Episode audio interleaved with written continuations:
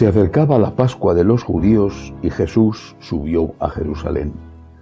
Encontró en el templo a los vendedores de bueyes, ovejas y palomas y a los cambistas sentados, y haciendo un azote de cordeles, los echó a todos del templo, ovejas y bueyes, y a los cambistas les esparció las monedas y les volcó las mesas, y a los que vendían palomas les dijo, quitad esto de aquí, no convirtáis en un mercado la casa de mi Padre. Sus discípulos se acordaron de lo que está escrito, el celo de tu casa me devora. Entonces intervinieron los judíos y le preguntaron, ¿qué signos nos muestras para obrar así? Jesús contestó, destruid este templo y en tres días lo levantaré.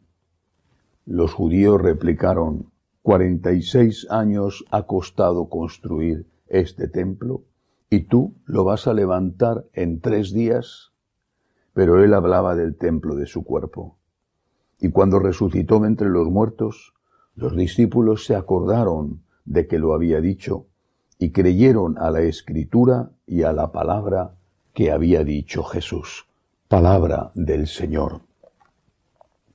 Hoy la Iglesia celebra la fiesta de la dedicación de la Basílica de Letrán en Roma, que es la Catedral de Roma, la Catedral del Papa. Es un día para recordar, por lo tanto, el ministerio apostólico, el pastor universal que tiene la Iglesia en el vicario de Cristo. Es un día para rezar por el Santo Padre y para rezar por la Iglesia. Pero es un día también para recordar que somos templos de Cristo, que somos templos del Espíritu Santo, que nuestro cuerpo es un templo, que nuestro cuerpo es de alguna manera un sagrario, porque acogemos al Señor cuando comulgamos. Así lo dice San Pablo, así lo enseña tenemos que ser conscientes de la grandeza de nuestro cuerpo. No porque por el hecho de ser seres humanos seamos dioses, sino porque el Señor nos ha hecho hijos de Dios con el bautismo y tiene la gran misericordia de entrar en nosotros cuando comulgamos. Él nos hace suyos, Él nos transforma. Él nos hace, espiritualmente hablando, de su cuerpo y de su sangre. Él nos hace hijos adoptivos de Dios. Por eso debemos cuidar este templo del Espíritu Santo que es nuestro cuerpo, este templo donde habita Cristo. Debemos cuidarlo por amor al Señor, que es el huésped del templo y es el creador de este templo. Y debemos cuidarlo ante todo con la gracia de Dios. Porque ¿de qué sirve un cuerpo sano, fuerte, hermoso, si el alma está llena de suciedad? ¿De qué sirve un edificio bello si por dentro está lleno de basura?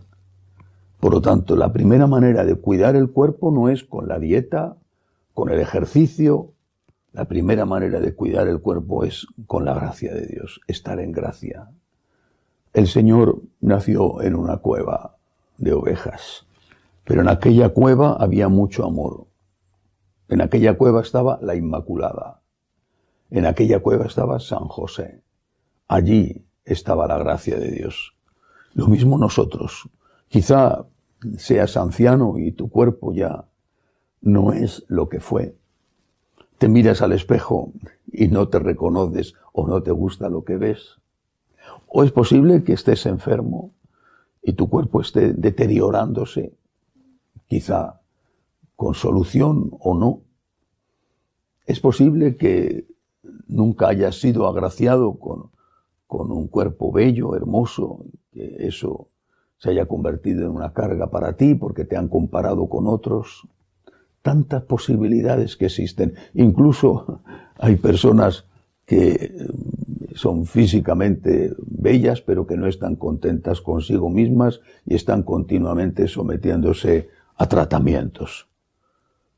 Todo eso es secundario. Lo importante es si tu cuerpo es templo del Espíritu Santo, si estás en gracia de Dios. Eso es lo importante. Porque la belleza del cuerpo pasará. Más pronto, más tarde, generalmente, más bien pronto que tarde, pasará. Cuando pase, lo que queda es lo importante. Está Dios en ti.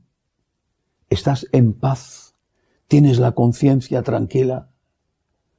Estás seguro de que si te llegara ahora mismo la hora de la muerte, irías al cielo, aunque tuvieras que pasar por el purgatorio. Después, naturalmente, son importantes otras cosas. Hay personas que por mucho que quieran no consiguen tener esa dieta, esa línea que se considera la ideal. Bueno, pero si tienes que cuidar tu cuerpo con el ejercicio, con una dieta equilibrada, tienes que cuidar tu cuerpo no poniéndole en riesgo, por ejemplo, con una conducción bajo los efectos del alcohol. Tienes que cuidar tu cuerpo evitando las adicciones, todas las adicciones, no solamente al alcohol o a la droga, sino a otras cosas también. Pero lo primero y lo más importante, haz que tu cuerpo sea templo del Espíritu Santo. Que tu catedral sea una catedral donde habite Dios. No será quizá tan bella como otras, no será tan atractiva, pero si está limpia, el Señor morará allí muy gustosamente. Así que hoy que recordamos la consagración de la Catedral del Papa, rezamos por él, rezamos por la Iglesia, le pedimos a Dios que nos ayude a que nuestro cuerpo sea una digna morada de él. Que así sea.